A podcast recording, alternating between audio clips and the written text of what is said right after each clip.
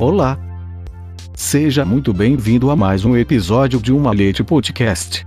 O informativo maçônico, político e cultural. Episódio 58. O mito de Isis e os filhos da viúva. Numerosas e variadas hipóteses foram apresentadas para explicar a origem da maçonaria. Para alguns estudiosos, eles voltariam para os Cavaleiros Templários e os Cruzados. Para outros, em vez de Euclides, Pitágoras e Rei Salomão. Para outros ainda, ao Colégio Romano, aos mestres Comassini. Para alguns, até para a criação do mundo e para Moisés. Também vale a pena mencionar as origens dos mistérios, o culto a Mitra, os Rosacruzes, os essênios e também a antiga cultura egípcia. Precisamente deste último consideraremos a relação entre o mito de Isis e nossa ordem. De acordo com os antigos mitos da criação, ilustrados nas imagens e inscrições hieroglíficas nas paredes das tumbas egípcias, inicialmente não havia nada além do oceano primitivo, chamado Nu ou Não Ser. Dentro deste oceano estão os potenciais de toda a criação. Atum, também conhecido como Ra, deus do sol emergiu do caos de Nun, em cujas águas havia vivido inerte. De seu corpo criou outras divindades, das narinas, com um forte espirro, nasceu Shu, deus do ar, e da boca deu vida a Tefnut. Shu e Tefnut conceberam Jeb, a terra masculina seca e Nut, o céu feminino úmido. O mito de Isis e Osíris. A deusa do céu Nut e o deus da terra Jeb geraram Osíris, Isis, Neptis, sete Urus. Osíris, primeiro rei na terra e depois governante do submundo, encarnou a ordem. Set, que buscava usurpar o poder de Osíris, era a personificação do caos. Cada um tomou uma irmã como esposa. Osíris se casou com Isis e Set, Neftis. Set, no entanto, também desejava Isis, e Osíris teve um filho de Neftis, o deus Anubis. Osíris ensinou os egípcios a fazer ferramentas para serem usadas principalmente no cultivo de trigo e cevada. Em vez disso, sua irmã e esposa Isis ensinaram as mulheres a fiar, tecer e fazer farinha para fazer pão. Isis era reverenciada como a deusa das mães, fertilidade, magia, cura e ritos funerários. Mais tarde, seu culto se espalhou para a Grécia e o Império Romano. Depois de deixar a regência para Isis, Osíris viajou pelo mundo para divulgar seus ensinamentos ao resto da humanidade, obtendo assim o título de um Nefer, o ser eternamente bom e perfeito. No entanto, Setão só tinha inveja dos talentos e fama de seu irmão, mas também estava com raiva porque a regência tinha preferido Isis a ele. Set, com inveja de seu irmão, com um truque maligno o prende em um sarcófago e o joga no rio Nilo. O sarcófago é empurrado ao longo do Nilo e através do mar até a Fenícia, onde é encerrado por uma acácia.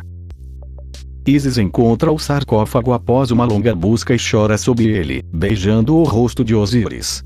Isis leva o sarcófago para um navio, mas Seto encontra, corta o corpo de Osíris em 14 pedaços e os espalha por todo o Egito. Isis e Neftis recuperam o corpo de Osíris e Anubis o mumifica.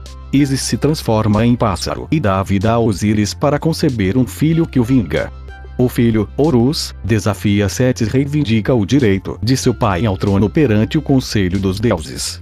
Sete Or se transformam em hipopótamos e competem por quem consegue ficar submerso por mais tempo em uma competição que ninguém ganha.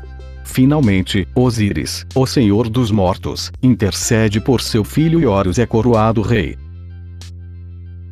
filhos da viúva.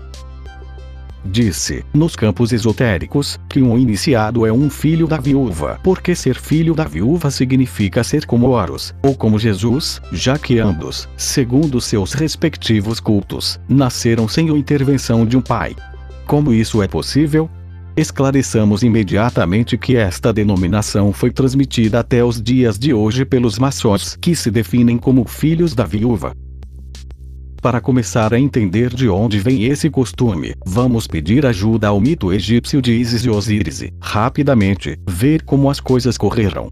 Como disse Set, irmão de Osíris, mata este último e divide seu corpo em pedaços, dispersando-os pela terra.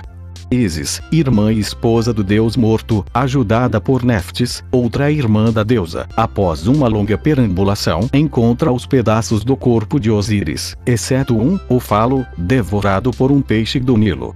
É nesse ponto que a deusa, com grande esforço e lágrimas, remonta o corpo de seu infeliz marido, mas sem membro viril que ela não foi capaz de gerar. Por isso, sem desanimar, faz uma prótese de madeira de sicômoro e se junta a ele. Dessa união nasceu Horus, o Sol. Isso explica porque Horus é um filho da viúva, como um filho de Isis que concebe sem marido. O tronco da viúva. O tronco da viúva também está ligado a um mito de Isis. Como mencionado, o baú com o corpo de Osíris, descendo o rio Nilo havia chegado ao mar e foi empurrado pelas correntes na costa da Síria, onde de repente brotou uma urze que cresceu rapidamente para encerrar o baú em seu tronco. O rei do local, surpreso com a grandiosidade desta árvore, mandou cortar e, sem saber do seu conteúdo, fez dela uma coluna para o seu palácio. Finalmente Isis, sabendo disso, foi para a Síria onde, depois de várias vicissitudes, conseguiu finalmente a coluna na qual repousava o corpo de Osíris cobrindo o tronco com unguentos perfumados, o ergueu até o centro de um grande templo. Desde a, em todos os templos dedicados a Isis, os devotos fiéis depositavam suas ofertas destinadas à caridade em um baú colocado dentro do recinto sagrado. A origem mítica do tronco da viúva é realmente muito sugestiva, como o tronco daquela árvore em que foram encerrados os restos mortais de Osíris que sua viúva, Isis, havia procurado por tanto tempo. Ainda hoje, nas lojas maçônicas, o destinatário da caridade é chamado tronco dela vedova. É uma bolsa de seda que o irmão Esmoler distribui para coletar as ofertas dos irmãos. Assim como o tronco de Isis a viúva, preservou os restos mortais de Osíris da destruição final que aguardava a ressurreição. Também a bolsa da caridade, aliviando o sofrimento dos necessitados, irá removê-lo da pobreza para ajudá-lo a sair do contingente. Em ambos os casos, temos a superação de um ciclo negativo, material, com o advento de um ciclo positivo, espiritual. Edição: Luiz Sérgio Castro. Até o próximo episódio de Uma Leite Podcast.